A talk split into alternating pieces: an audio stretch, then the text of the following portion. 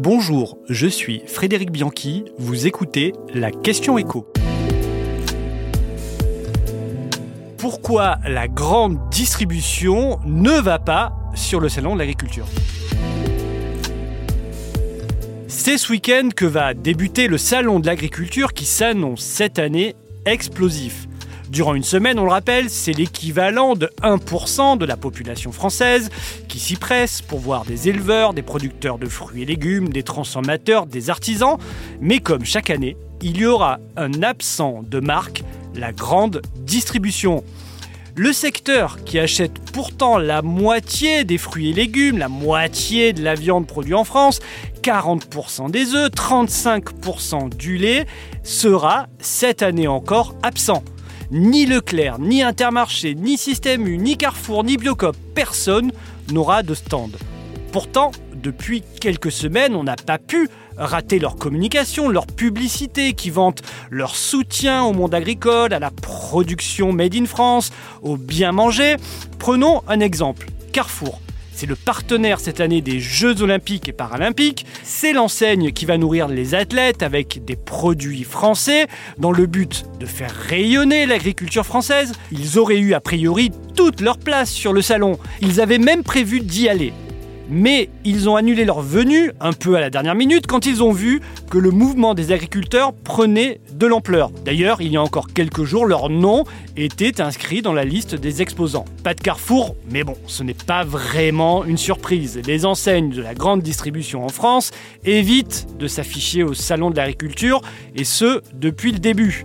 La présence de Carrefour est très fluctuante, le groupe n'y a plus tenu de stand depuis 10 ans, Auchan et Intermarché y ont participé par intermittence, mais n'y sont plus retournés depuis le Covid. Quant à Leclerc, il ne s'est évidemment jamais jeté dans la gueule du loup. Il n'y a guère que Lidl qui se rend chaque année sur le salon depuis 2015, euh, mais l'enseigne est moins puissante, donc moins exposée, et surtout, elle y va pour y vanter ses contrats tripartites qui mettent autour de la table l'agriculteur, l'enseigne et les industriels. Et ça, le monde agricole l'apprécie beaucoup. On l'a compris, ce serait désastreux pour une enseigne de grande distribution sur le plan de la communication si elle allait sur le salon de l'agriculture. Parce qu'après tout, pourquoi va-t-on sur ce salon? Pour faire sa promotion, pour donner une image flatteuse. Le salon de l'agriculture, pour un Carrefour ou un Leclerc, ce serait faire de la com. Mais imaginez des manifestations devant le stand Leclerc, des tomates lancées sur Auchan, des œufs sur Carrefour avec des caméras qui filment tout ça, des images qui tournent en boucle. Ce serait de la très mauvaise communication. Parce que les griefs, on le sait, sont nombreux de la part du monde agricole à l'encontre de la grande distribution. Il faut bien l'avouer, la grande distribution est le bouc émissaire numéro 1 dans cette crise agricole.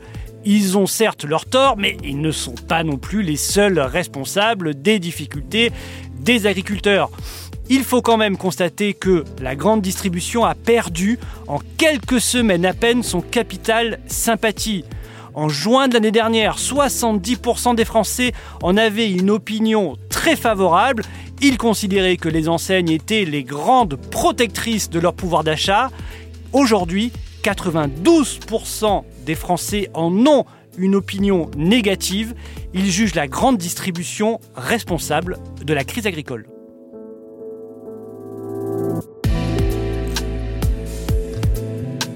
Vous venez d'écouter la Question Écho, le podcast quotidien pour répondre à toutes les questions que vous vous posez sur l'actualité économique. Abonnez-vous sur votre plateforme d'écoute et pourquoi pas nous laisser une note ou un commentaire. À bientôt